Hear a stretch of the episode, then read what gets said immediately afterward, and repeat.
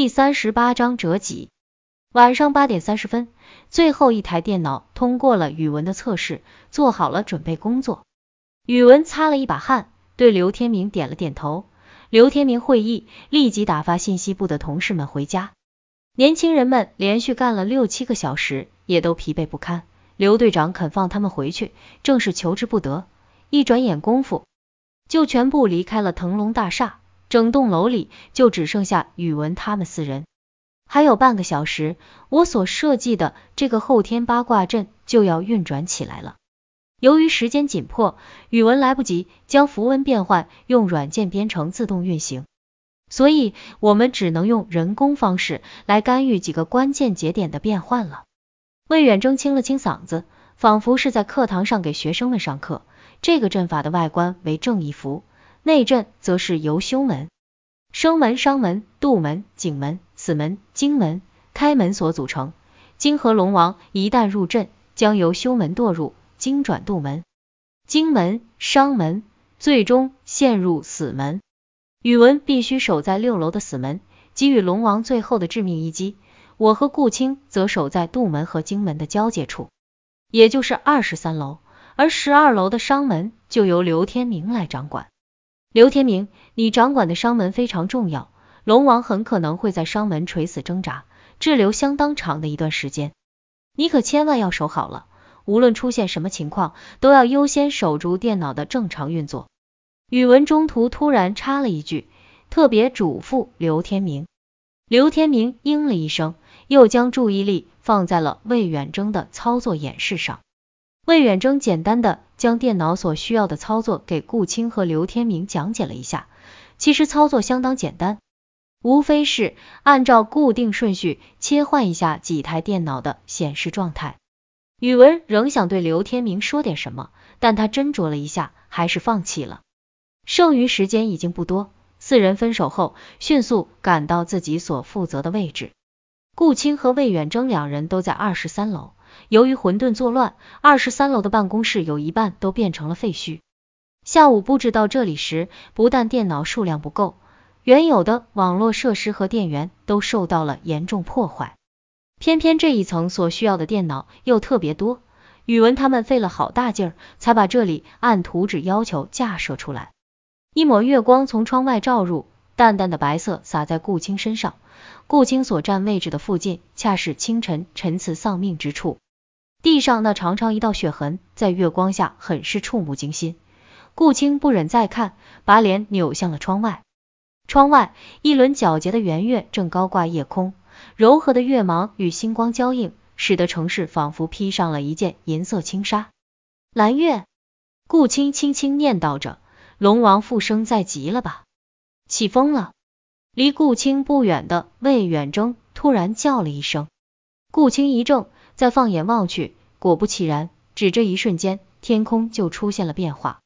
一片不知从何而来的厚重乌云正急速御风卷来，转眼便铺天盖地，完全吞没了皎月与星空。一股冷风陡然从没有玻璃的窗户灌了进来，吹得顾青睁不开眼。云从龙，风从虎，龙王要起身了。魏远征又大叫起来，咔咔咔。孵化机里一阵电流声后，传来宇文的声音：“各就各位，八卦阵开始运转。”顾青快步走到一台电脑前，屏幕上光芒四射，显示出两个鲜红的篆字。顾青又向左右望去，发现各台电脑显示的篆字都各不相同，他连蒙带猜，大概看出其中几组字分别是天牢、司命，还有勾陈什么的，其余的就都不认识了。又过的一刻。风越发的急了，地上的纸张文件碎片开始漫天飞舞，偶尔有一两片扫到顾青的脸，竟是隐隐生痛。顾青紧张的不行，也不知宇文布下的这个符咒是否真的能克制龙王。突然，屋角现出一团白光，伴随风雷之声，一个硕大的龙头从白光内探了出来。金河龙王长须倒卷。黑气冲天，对着魏远征和顾青就是一声怒吼：“乌那匹夫，怎敢用此邪法破我？”顾青吓得腿一软，差点坐在地上。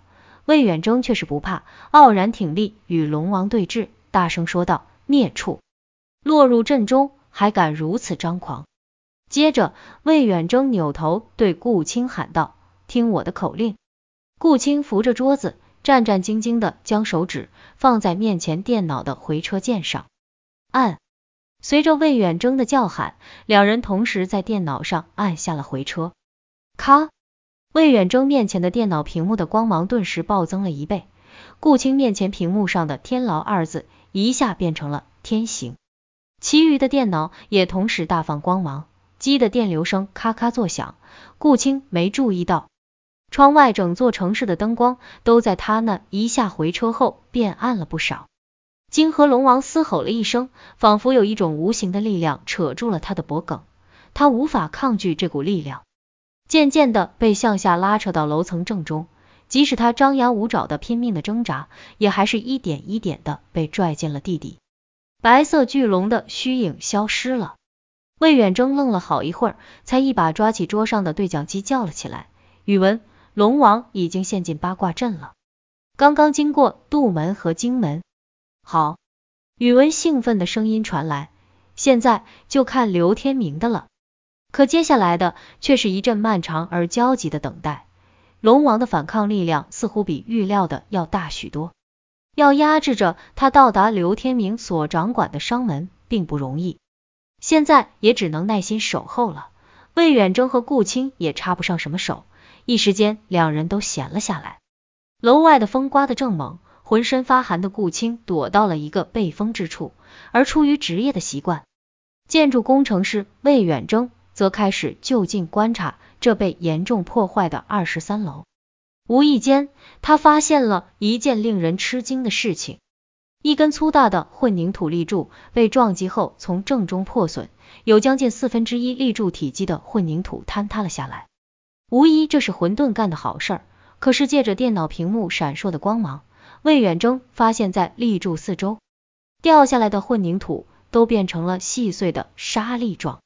混沌固然力大，但它撞下来的混凝土也应该是块状，怎会变得这般细碎？魏远征走进立柱，仔细观察那破损之处，惊讶的发现断裂面有很多蜂窝状的坑洞，这些坑洞的大小完全超过了浇筑混凝土可容许的气泡空洞大小。并且破损处裸露在外的钢筋锈蚀的非常厉害，很明显这是使用了劣质的混凝土和钢筋。顾青惊讶的看着魏远征在楼层里走了一圈，不知他在干什么。魏远征仔细查看了整层楼的结构，又拾起地上的瓦砾碎片研究片刻，突然脸色大变，快步走到顾青身旁问道：“你们没有觉得这栋大厦的质量有问题吗？”顾青答道：“我早就察觉有问题了，经常都有小毛病，需要物业管理的人员来维修。你想想，仅杜听涛一人就从工程款中整整吃去六千万，可能还有其他几个小头目也多少拿了一些。大厦的质量肯定没法保证。怎么了？我说的还不是那种小问题，他们偷工减料做的太过火了。”现在的腾龙大厦已经处于非常危险的境地，稍微剧烈一些的震动都很有可能引起严重的后果。魏远征将顾青引到那根立柱前，指着那些空洞的气孔说：“这根用劣质混凝土浇筑的立柱抗震能力非常差，横截面上的拉力可以轻易的使它断裂，而且要支撑这么一栋大厦，立柱的数量和口径都明显不够。”魏远征见顾青还不能从自己的话语中直接感受到危险的存在，便从地上随便拾起一块水泥砌砖，用力一搬，砌砖就成了两块。这种砌砖是用建筑垃圾加少量的水泥混合搅拌后凝成的。顾青终于反应过来了，心里震惊，杜听涛的所作所为实在太绝，莫非他准备另起炉灶？就是想离开这栋危险的大厦，等着看腾龙大厦倒塌的惨状吗？但他还抱有一线希望，毕竟大厦已经投入使用快一年了，还没有出现特别严重的事故。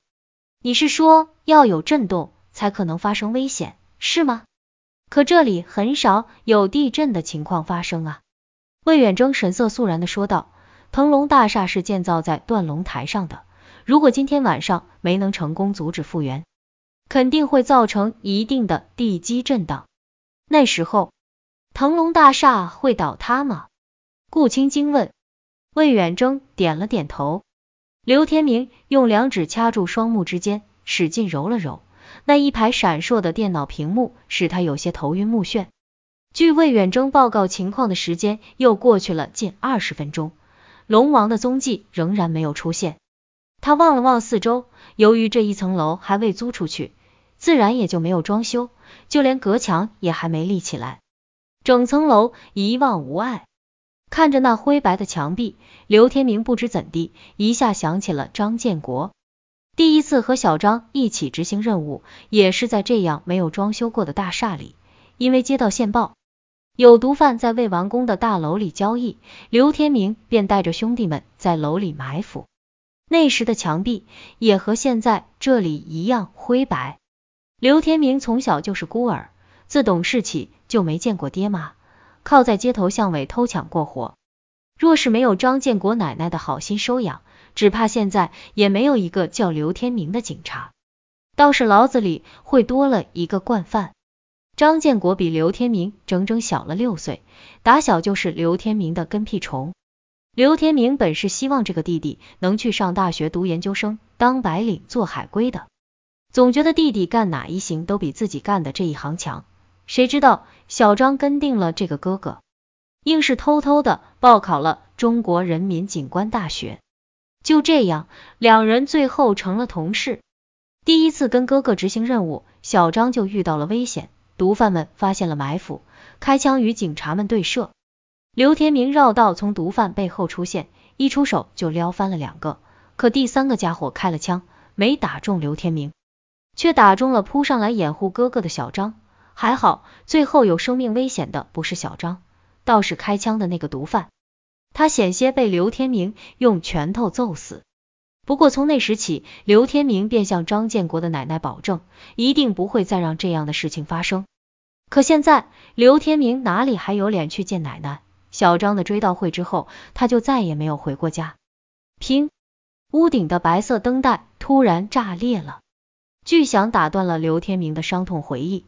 刘天明一惊，习惯性的拔枪瞄准了天花板。天花板上渐渐出现一个直径达五米的巨大白色光圈，光圈又慢慢凸成一个半球。一只绷紧的龙爪猛地从半球中伸了出来，龙王出现了。刘天明一下吃不准，是现在就启动电脑的程序变换，还是该等龙王的全身都从光球中显现？他拿起步话机想联系宇文，可步话机里传来一阵电磁干扰的杂音，居然失灵了。等他再回过头来，龙王已经从光弧中掉了下来，落在十二台电脑围成的大圈里。白色巨龙似乎在与八卦阵的对抗中耗尽了精力，此刻正趴在地上喘息，口中不时吐出一缕缕浊气，浑身的鳞片也脱落了不少，露出大片暗灰色的机体。刘天明不敢拖延，忙扑到操控电脑前，噼里啪啦的敲打键盘。在他输入一串指令后，这十二台电脑上显示的篆文同时变换了起来。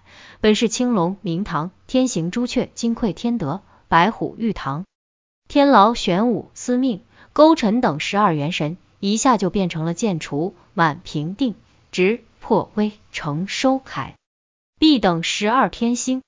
魏家祖传的后天八卦被宇文和魏远征改造之后，不但逆转八门，更融合了奇门遁甲的精髓，威力着实惊人。就连金河龙王这样的天龙也扛不住阵法的神威。在龙王的眼中，那十二台电脑就仿佛十二个金甲天神，各持兵刃，如饿狼般向他扑来。龙王不禁厉嚎一声，发起狠来，全身如同被抽去了龙筋般紧缩在一起。须眉倒竖，鳞甲外张，誓要与一众天神同归于尽。刘天明眼见龙王在商门之中张牙舞爪，不免害怕阵法克制不住他，被他挣脱束缚。不过他倒是多虑了，龙王纵然神勇，毕竟不是完全形体，灵力大打折扣，恐怕只有本体的十之一二。现在一番挣扎后，更是强弩之末。后天八卦却有强大的城市电力支持，断无枯竭之理。只要继续坚持下去，龙王终会堕入死门。在全力以赴的宇文金枪下，只有死路一条。然而，在这生死存亡的关键时刻，龙王又怎会束手待毙？刘天明忽然觉得大脑中有一股强大的电流穿过，将他震得浑浑噩噩，眼前的景象一下变得混乱起来，灯光变得昏暗起来，隐隐约约看去，墙依然是那般灰白，电脑也还在，龙王却消失了。刘天明一惊之后，立即醒悟了，这应该是龙王的虚障之术吧。他退后了一步，索性闭上了眼睛，以免受幻术干扰。噔噔噔，一串慌乱的脚步声由远至近传来。谁来了？刘天明忍不住一睁眼，却惊愕的看见一幕绝不可能出现的情景。那跑来的人居然是张建国。只见小张右手紧握手枪，左手捂着嘴，一边向刘天明这边逃，一边不时回头后望。似乎有什么可怕的东西在追逐他。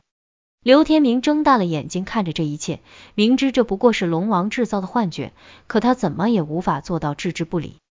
张建国从刘天明面前跑过时，放开了捂住嘴的左手，双手握枪向身后的黑暗连开了两枪。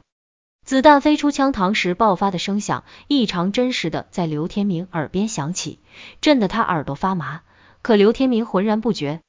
只是死死的盯着小张的脸，小张的脸被锐物撕开了好大一条伤口，鲜血正鼓鼓的向外冒。刘天明痛苦的大叫一声，跪倒在地上，禁不住呜咽起来。龙王竟然用幻术再现了小张牺牲时的惨景。小张倒退着从刘天明跟前跑开，混沌的巨大身影从黑暗中显现，他的速度是那样的惊人，几下摆动。就已追上了小张，正如他一贯的攻击手段那样，混沌飞快的对小张当胸一撞，咔嚓！刘天明清晰的听见骨头碎裂的声音，小张的身子高高的飞了起来，撞在墙上，又发出噗的一声闷响。刘天明泪流满面，双手撑在地上，浑身不住地颤抖，口里不停的念叨着：“这不是真的，这不是真的。”混沌不慌不忙的踱到小张面前。小张口中不断涌出鲜血，胸前的警服已变成暗红色。他颤颤巍巍的举起手枪，又对着混沌的头开了两枪。混沌一下狂性大发，体内伸出一只龙爪，极快的向小张腹部划去。刘天明已经流不出眼泪了，他瞪大了眼睛，直勾勾的望着眼前的惨状。小张用尽最后的力气举起手枪，对准了自己的太阳穴，扣动扳机前。他望着刘天明所在的方向，轻轻叫了一声“哥”，不，刘天明仰天长啸，他已经被愤怒冲昏了头脑，全然忘记了这一切都只是幻觉，只知道现在有个怪物当着他的面杀害了他的弟弟。刘天明怒不可遏的举起了手中的枪，砰砰砰，两声枪响之后，是一起剧烈的爆炸。刘天明眼前陡然一亮。小张的遗骸和混沌一同消失的无影无踪，面前只有一台冒起了青烟的电脑显示器和一股焦糊的气味。失去了一个能量聚集点，十二天星就无法循环转动，牵一发而动全局，整个后天八卦都失去了能量。刚才还奄奄一息的金河龙王，此刻一下抖擞了精神，蜿蜒飞升而起，转眼便穿越天顶，只留下一声狞笑。刘天明眼睁睁的看着龙王挣脱后天八卦的束缚，才醒悟过来，自己已铸下无可挽回的大错。宇文正盘腿而坐，聚精会神的等待龙王现身。谁知龙王不但没有出现，主控电脑上倒响起了警报。宇文扑上前去一看，十二楼的一个红点已经变暗了。老天！宇文发出一声痛苦的呻吟，一把抓住了自己的头发。头皮的撕痛使宇文强制性的冷静了下来，他抓起步话机大吼起来：“刘天明，你那是怎么回事？龙王怎样了？”龙王消失后，刘天明的步话机也恢复了正常，他那不知所措的声音传了回来：“我，我中了龙王的幻术，开枪打坏了一台电脑，龙王已经逃了。”这个消息不仅让宇文顿足捶胸，更吓坏了顾青和魏远征。由于刘天明一直没有消息，两人便从楼顶乘电梯到十二楼，想看看刘天明这里的情况。谁知刚从电梯里出来，就听见刘天明对宇文说出了这个噩耗。魏远征已来不及解释，拉着刘天明就往电梯里拖，快走快走，腾龙大厦要垮了。